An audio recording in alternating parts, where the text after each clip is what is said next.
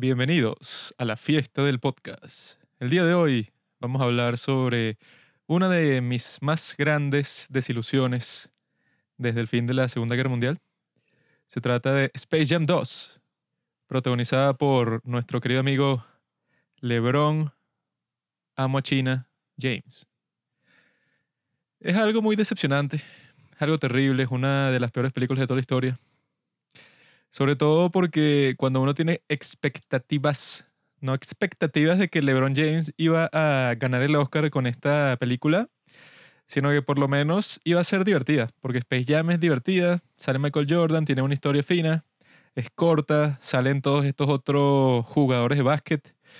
Es una historia simple, la pueden ver niños, adultos, por algo es un clásico y yo la he visto un montón de veces, la Space Jam original con el gran e insuperable Michael Jordan. Y yo cuando escuché de Space, Jam 2, yo pensé que, ah, bueno, lo peor que puede pasar, lo peor que yo me imaginaba era que fuera una especie de, de la, ¿cómo es que se llamaba la nueva Star Wars? La primera de la trilogía de Disney. No me acuerdo, pues, pero la primera película de la trilogía de Star Wars de Disney es exactamente igual al episodio, entre comillas, episodio 4 de Star Wars, ¿no? Una nueva esperanza pasa exactamente lo mismo, porque querían como que reiniciar la franquicia, pero es exactamente igual, ¿no? Em, yo pensaba que, bueno, que con Space Jam 2 lo peor que podía pasar es que se copiaran de todo lo bueno de la 1 y que fuera casi que exactamente igual, pero con mejores efectos por el tiempo que ha pasado y con, no sé, que se inventan unas canciones, no sé, pura... Em, cosas así superficiales que le ponen por encima para justificar que están haciendo una película ahora, pero con LeBron James y se ganan una buena plata, etc. Sin embargo, esta película sobrepasó todas mis expectativas de lo mierda que podía ser, porque desde el principio, ¿verdad? Como nosotros nos dimos cuenta cuando le estábamos viendo, se vuelven, como dicen en nuestro país, se vuelven un 8 tratando de explicar cómo carajo LeBron James va a interactuar con los Looney Tunes. Cuando en la primera película es como que, bueno, existen, no sé, en un mundo fantástico ahí y de repente secuestran a Michael Jordan y ya, o sea, no necesitan mucha explicación porque obviamente que la premisa es absurda, pues, o sea, no pasaría en la vida real.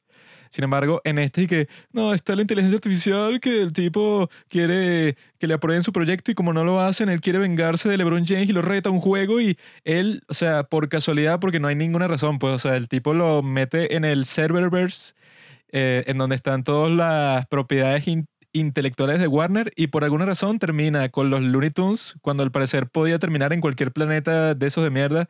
Quería que planeta de Harry Potter, planeta de Game of Thrones y no, o sea, no hay ninguna razón por la que termina en el de los Looney Tunes.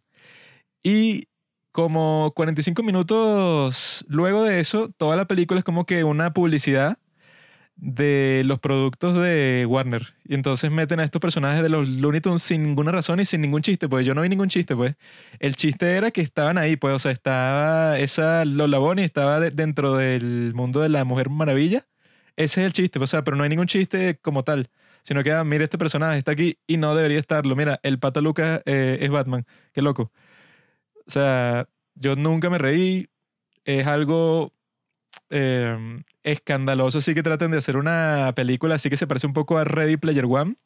Que es que, bueno, te va a gustar porque mencioné la palabra Batman o mencioné la palabra Minecraft y, que sale el resplandor y que referencia a un montón de cosas y que ahora sí me gustó porque hicieron referencia a cosas que me gustan, pero no hay historia ni nada, pues no es como la primera de Space Jam, es una gran basura y quizás sea una metáfora en la comparación entre Michael Jordan y LeBron James. Otro punto más para Michael Jordan en todos los que tiene sobre LeBron James, que Michael Jordan, eso pues, hizo una buena película que se convirtió en un clásico. LeBron James trató de hacer lo mismo y no ha podido. De la misma forma, yo estuve investigando un poco y LeBron James ha llegado a 10 finales de la NBA, lo cual es impresionante, pero solo ha ganado 4. es más perdedor que ganador. En cambio, Michael Jordan, como vimos en el documental, ¿cómo se llama? De, The Last Dance. En The Last Dance, el tipo, eso, Michael Jordan llegó a seis finales, ganó seis finales y de las seis finales fue MVP de la, toda, la temporada y líder de anotación y estuvo retirado en el béisbol y volvió, o sea, algo increíble que nunca podrá ser superado. Y se demuestra con, con esta película, o sea, que eso, el juego de básquetbol es lo más absurdo que yo he visto en toda mi vida no es divertido, es estúpido, ¿no? Y el crimen más grande de todos, obviamente, que digitalizan a los Looney Tunes y se ven de la mierda. O sea, se ve una vaina tipo utopía. O sea, yo no sé si haya algo bueno que decir de la película, pues, pero yo simplemente siento que perdí todo mi tiempo ya. Bueno, la Space Jam original vino porque en ese momento, en los años 90 o a finales de los 90, estaban haciendo varios comerciales, si no me equivoco, de Nike, donde aparecía Michael Jordan con los Looney Tunes. y tuvieron un poco de éxito, a la gente les encantaba y que, ay, mira, aquí está de nuevo el comercial. Y ahí dijeron, y que, ah, bueno, ¿qué tal si hacemos una película? Y si tú ves Space Jam, que nosotros la vimos recientemente después de ver The Last Dance, es que si la premisa más sencilla del mundo, un tipo ahí del espacio, o bueno, yo no sé ni de dónde es que es, tiene un casino.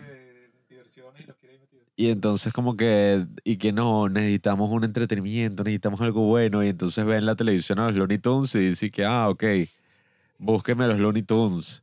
Y los reta como que a un partido de básquet y que, bueno, si ustedes pierden ese partido, son parte ya de mi parque de atracciones y si no, bueno, los dejo en paz, no sé qué es lo que es. Entonces ellos dicen y que, bueno, no, tenemos que ganar este partido, pero somos malísimos tenemos que buscar al más grande de todos los tiempos, Michael Jordan. Y eso, lo secuestran ahí por un hueco de un campo de golf, de un agujero de estos de golf, y lo secuestran y ya, o sea, la película en verdad no es tan compleja, es que si el bicho, ¿qué estoy haciendo aquí? Pero terminan eso, jugando contra estos otros monstruos, tal, ganan y devuelven a Michael Jordan a su casa y listo, pues. Incluso yo cuando la vi, yo dije, ah, pero yo no recordaba que la película fuera así tan, como tan sencilla, tan simple. Ahora, si vas a ver Space Jam 2, es que sí, bueno, no sé si decir más o menos un reflejo de nuestra época, que es así constantemente ruidosa, un pocotón de colores y pura información innecesaria. Tratan de adaptar toda la película y que tenga como que una especie de sentido cuando LeBron James jugando básquetbol con los Looney nunca va a tener sentido. Entonces, y que no, tiene que ser un poco realista. Entonces, Don Cheadle, que es el actor este burda de bueno, que ha aparecido en varias películas, el tipo actúa como un algoritmo de Warner Bros. O sea, entonces, y que bueno... Si esta es una película para niños principalmente, ¿cómo explicas eso? O sea, a un niño y que, mira, esto es un algoritmo de inteligencia artificial que controla todo esto y es como una persona y, ¿what? Es que, bueno, en esta película básicamente la tecnología es como magia, pues. En vez de decir que, bueno, magia, quisieron hacerlo más realista y, y poner y que tecnología.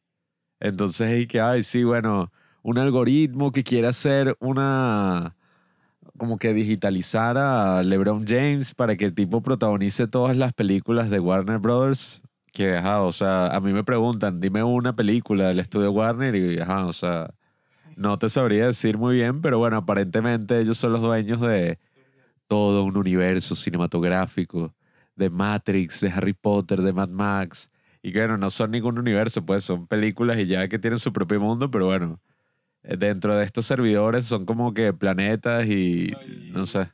¿Tú te imaginabas que en la película ibas a ver a LeBron James y a Vox Bunny metidos en el universo de Mad Max? es que eso, hay como unos montajes así donde están por todos los universos de Warner Bros. Y están y que Game of Thrones, Harry Potter, LeBron James con Vox Bunny, pero tú estás y que bueno, no sé qué carajo estoy viendo y ni siquiera es tan divertido, o sea, porque yo creo que esta película, si lo hubieran hecho más el estilo, pues de lo que hace Phil Lord y Chris Miller, que son los que hicieron la película de Lego. Recientemente creo que fueron productores o no sé qué, la de los Mitchells. Y son los que han estado haciendo burda de cosas buenas desde que hicieron lluvia de hamburguesas. Yo me imagino y que, ah, bueno, o sea, tú puedes hacer una buena película. Es medio estúpido, pues, pero eso no le quita lo bueno que si, ay, mira, los Looney Tunes y, bueno, no sé, Tipo la de los Muppets, pues, que, que no, están todos separados y se van a volver a unir, pero van a volver a jugar otro partido de básquet. Pero aquí metieron todo un conflicto que, que no. LeBron James ama el básquetbol y su hijo quiere hacer videojuegos. Entonces ellos como que no se entienden porque ajá, el papá quiere que el hijo sea basquetbolista, al principio te ponen y que no. Él no puede perder el tiempo. El bicho jugando con un Game Boy, se lo tiran a la basura cuando era niño, LeBron James. Y después vemos como toda una masturbación ahí de media hora del LeBron James, pues, y que no, él es el mejor jugador de toda la historia del básquet y es el mejor del mundo y es millonario y es guapo y tiene una familia. O sea, todo un show y que es el rey. Eso como por 20 minutos, así, fotos del tipo y todo un show. Y básicamente el resto de la película es y que, bueno, un partido de básquet que ocurre en el videojuego que había hecho el hijo. Y además, sí, exacto, el partido dura como 40 minutos. O sea, eh, creo que la otra era súper corto, ¿verdad? La otra era y que, ah, pero el partido no dura nada.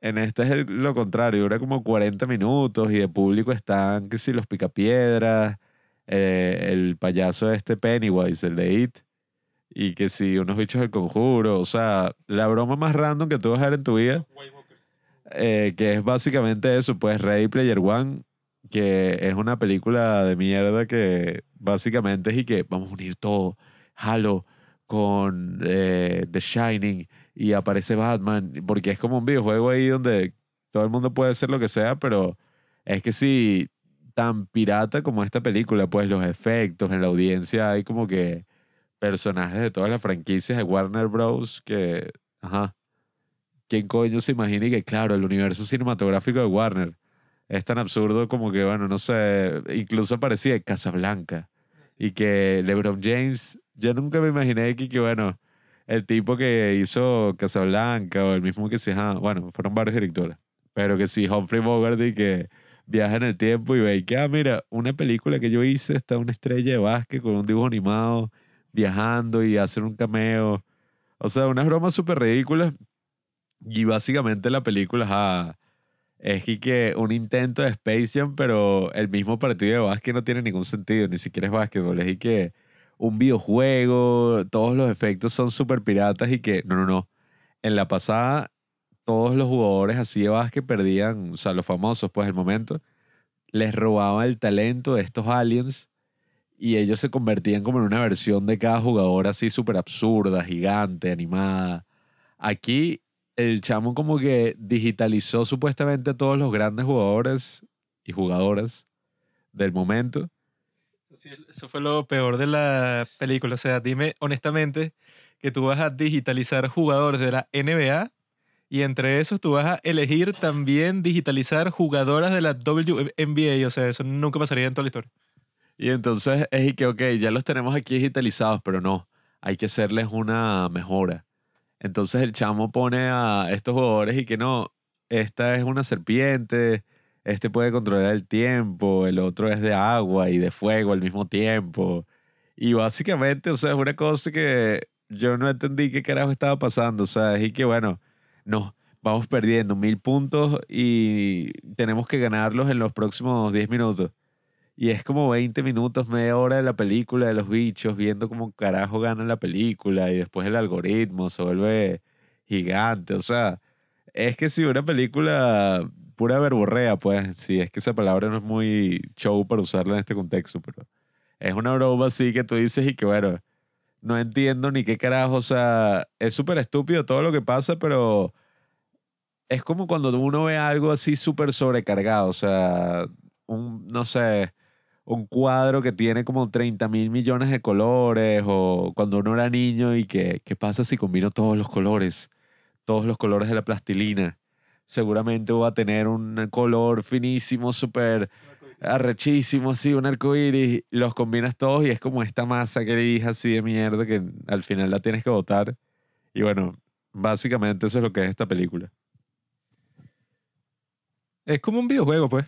No es una película como tal, porque lo gracioso de Space Jam 1 es que son estos tipitos mini que, y que los reta un juego de básquetbol. Y los Looney Tunes se ríen porque son y que ustedes que van a andar ganando básquet, ustedes son unos perdedores y que, o sea, los Looney Tunes los retan a ellos porque son chiquiticos y dicen que, bueno, esto es imposible que ganen. Pero los tipos se buscan eso, los talentos de todos estos tipos y cuando llegan al juego es súper gracioso porque los Looney Tunes ahora son pequeñísimos comparados con los otros tipos que son que si Hulk. Y entonces meten un montón de puntos al principio, sí que sí partiendo la canasta, porque son eso, que sí, sobrehumanos. Y en esta se ponen con la estupidez y que no es básquetbol, es un videojuego de básquetbol. Entonces cuando metes un punto, si lo haces de cierto ángulo y que, ah, puntos de estilo, entonces un combo, 300 puntos, que ya es la vaina absurda, pues llega un punto que ya súper complicaron toda la cuestión y que no, entonces hay una aplicación que si tú te vas a meter aquí y vas a ver el juego, entonces te digitaliza y si pierden el juego, el serviverso este hizo una apuesta con LeBron James de que si pierden el juego, entonces toda la gente se tiene que quedar ahí. Y la pregunta es que, ajá, huevonote, y si tú eres el que controla todo ese universo, ¿por qué le, le darías opción a él? O sea, ¿tú qué razón tienes para crear una apuesta si tú eres el dios de ese sitio? Pues el tipo puede hacer lo que quiera. El tipo controla todo, le dice una apuesta a LeBron James cuando él pudo haber dicho que, bueno, simplemente te jodiste, pues yo controlo todo y con la tecnología de tu estúpido hijo que ya te estaba traicionando, voy a digitalizar a quien quiera y voy a hacer un maldito aquí en mi serviverso. Pero dije, no, vamos a hacer una apuesta. Y si la pierdo, una vaina así tipo romper thinking. Que dije que, bueno, es absurdo ya. O sea, toda la película, todas las cosas que te pueda imaginar son absurdas, ¿verdad? Y lo más absurdo de todo es que LeBron James que es un maldito desgraciado en todo sentido. Yo antes veía los juegos así de las finales. No politice, él, él fue quien lo hizo. Yo antes veía los juegos de las finales, ¿verdad? Porque LeBron James e, era el mejor jugador de la época. Y con solo verlo a él, o sea, te ibas a quedar súper impresionado porque en el partido, bueno, hacía todo lo que ponen al principio de esta película, pues se clava así espectacularmente, se dribla a todos los jugadores, defiende perfecto etcétera, ¿no? Y eso duró hasta que en la crisis esta que hubo en Hong Kong, ¿verdad? Yo estuve leyendo hoy lo que pasó porque no me acordaba bien qué fue exactamente lo que hizo, pero básicamente lo que hizo fue venderse a él y vender a toda la NBA, ¿no? Porque todo sucedió cuando los tipos estaban y que haciendo un tour en China, ¿no? Toda la eh, NBA, que eso ya ha pasado un montón de tiempo. Entonces, un tipo que se llama Daryl Murray, que era el entrenador del el equipo de los Houston Rockets en ese momento que fue en el 2019, el tipo hizo un tweet, simplemente tuiteó una foto que dice Fight for Freedom, Stand with Hong Kong. Eso fue todo lo que puso. O sea, no había ninguna palabras en el tweet, subió la foto y ya, que er, era el logo de, de la lucha por la democracia que estaban haciendo en Hong Kong, ¿no? Y a los cinco minutos salió LeBron James a, decir ahí cuando le estaban entrevistando y que, bueno, ese tipo que tuiteó eso claramente no está educado sobre lo que en verdad está pasando y que fue bastante imprudente. O sea, el timing para hacer ese tweet cuando nosotros estamos en China, ¿verdad? Em, como que no se está preocupando por nuestro bienestar ni la gente que puede perder su trabajo y tal. Y la gente lo empezó a criticar porque dije que, ok, este está implicando que si la NBA, si los jugadores están en China y alguien tuitea una foto por Hong Kong, entonces eh, los jugadores de la NBA que están en China están en riesgo de, no sé, de, de que los maten. Y lo que pasó fue que China, solo por eso, solo porque un tipo, un, un entrenador de la NBA tuiteó la foto, suspendió todos los tratos que tenía con la NBA, hizo todo ese drama que obviamente, o sea, no iba a ser definitivo, sino era para asustar a la NBA, que todo el mundo se disculpara. Y todos los jugadores importantes de la NBA, el presidente, todo el mundo, se, se disculpó con China por lo que pasó. Y desde ese momento dijeron que eso, que LeBron James y toda esa gente está vendida porque eso, el tipo, cuando pasó todo lo de Black Lives Matter, el tipo tuiteó, bueno, y antes de eso, pues, o sea, cuando pasaba y que no, que mataron a un negro en la calle, un policía blanco y tal, él tuiteó una frase de Martin Luther King que y que, vamos a ver si, si me acuerdo bien. Eh, creo que es Injustice anywhere is a threat to justice everywhere. O sea, una injusticia en un sitio es una amenaza para la justicia en todas partes. No, él tuitea eso haciendo referencia a que, que en los Estados Unidos hay un montón de negros que matan sin ninguna justificación, policías por lo general blancos, ¿no? Y cuando pasa lo de China, que eso, China, como ya hemos conversado en este podcast, tiene eso, tiene esclavitud, tiene campos de concentración, tiene, o sea, un sistema, el, creo que el sistema rep- represivo más grande de todo el mundo. Y LeBron James, esa no fue la única vez que defendió toda la cuestión, sino que ya ha pasado un montón de veces, porque es eso, creo que la gente que ve la NBA en China es más que toda la población completa de los Estados Unidos. Son como 450 millones las personas que ven la NBA en China. Entonces ellos claramente pensaron y que, ok, no nos podemos permitir decir nada malo de China, ¿verdad? Em, y no lo han dicho, pues el, el tipo lo que hizo fue tuitear esa foto y ya eso fue suficiente para que lo asustaran, a que, a que todos se disculparan. Y que bueno, eso está, ponte, o sea, un tipo dijo como, ah, ¿cuál debe ser la perspectiva de LeBron James? Que él tiene básicamente invertidos en China como un billón de dólares porque estaba así ya en preproducción Space Jam 2, tienen todos los tratos con China y no pueden arriesgarse a que le quiten todo ese dinero, lo cual, bueno, eso sí, esa es tu decisión, o sea, en cierto sentido es respetable y tal. Pero en otro sentido, y que, ah, bueno, entonces, ¿qué te da eso moral a ti para que entonces sí comentes de los asuntos que están pasando en los Estados Unidos? Porque no te cuesta nada, pues, porque el mainstream es y que no, Black Lives Matter, están matando a todos los negros y tal. Pero en China, o sea, que hay li- literal esclavitud y un montón de matanzas y todas las cosas que están pasando, ahí sí tú ya no eres el guerrero social. Entonces, ¿cuál es la moraleja de la historia? Que es estúpido que tú que eres basquetbolista estés comentando y defendiendo este régimen, defendiendo esto y donando a una organización política, una esta, esta no, y que fue exactamente lo que no hizo Michael Jordan, pues, o sea, que todo el mundo em, como que se puso como que mal ánimo con Michael Jordan porque en su tiempo cuando era súper famoso había un montón de gente que le decía que Michael, tú no, o sea, eres el, eres el hombre negro más famoso del mundo. O sea, tú cualquier cosa que tú digas, ah, si tú apoyas un candidato político, sea cual sea, el tipo gana porque tú eres el más popular, pero literalmente de todo el mundo. Y el tipo dijo, bueno, eso no tiene sentido, pero yo soy basquetbolista y si me meto en eso, eh, eso, si tú comentas en un tema, entonces después te van a pedir comentarios en todos los temas y inevitablemente la vas a cagar en algún momento y vas a decir algo estúpido y que no tiene sentido que te expongas a eso si eres basquetbolista, pues, o sea, algo absurdo. Este tontuelo, LeBron James, se expuso a eso incluso hasta el punto de que ellos ganaron, no sé exactamente con quién ganó él la última, eh, su última copa de la NBA antes de los Lakers, pero él ganó, ¿verdad? Cuando Trump era presidente y todos dijeron que no iban a ir para la Casa Blanca porque Trump es Hitler. Entonces, eso, cuando tú te metes en causas así sociales, siendo, de- siendo, de- siendo deportista, va a llegar un punto en donde todo se va a volver absurdo, que, que fue lo que pasó. Y por eso es que Michael Jordan es 10 mil trillones de veces superior a LeBron James en todo sentido. Dentro de la cancha, fuera de la cancha y en el cine. Separa al artista de su obra, Juanqui. No politices a los Looney Tunes. ¿Tú crees que Bugs Bunny alguna vez se metería con el gobierno de los Estados Unidos? No, porque es el que le da de comer. Fox Bunny es una máquina de propaganda creada por el gobierno de los Estados Unidos en los años 20. Pero bueno, volviendo un poco al tema de la película, eh, es eso, pues la vaina está en la mierda. El hijo de LeBron James, que bueno, no sé si es en verdad su hijo, no revisé.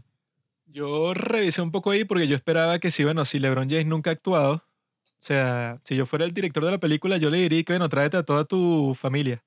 Pero no sé el caso de los demás, pero bueno, el hi- hijo mayor no es su hijo, sino es un actor. Y supongo que todos los demás son actores, porque eso, pues, porque uno sí sería y el otro no.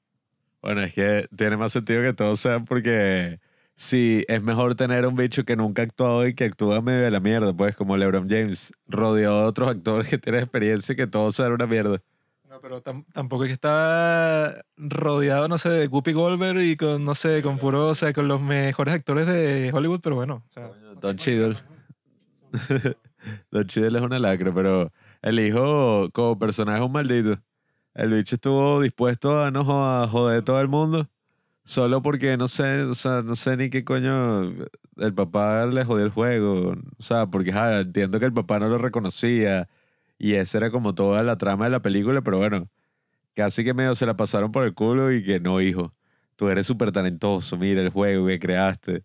Pero el juego, bueno, y también se veía como una mierda. Pero bueno, igual yo no tenía ninguna expectativa así alta con esta película, pues, o sea, yo no estaba ahí que, bro, la película que siempre he esperado, Space Jam 2, finalmente voy a poder reírme como lo hice en los 90, o sea, yo estaba ahí que, bueno, la película se ve como una mega mierda. o sea, tú ves cualquier tráiler, tú ves cualquier vaina y se veía del culo, pues, y que toda la vaina así digitalizada, todos esos personajes de mierda. No se veía como una mega mierda. Se veía medio chimba, pero la porquería que fue cuando la ves, eso era, o sea, así no tengas ninguna expectativa, esto te jode. ¿no? Yo no sé, yo sí estaba ahí que, bueno, esta vaina se da del culo y nada, o sea, bueno, efectivamente, fue del culo toda esa experiencia y nada, si la quieren ver, no lo hagan. Gracias por escuchar Los Padres del Cine. Síguenos en Instagram en arroba los padres del cine para enterarte de los nuevos capítulos que iremos publicando. Si nos escuchas por Apple Podcast, déjanos una reseña. Si no, disfruta escuchándonos en todas las aplicaciones por las que puedas descargar podcast.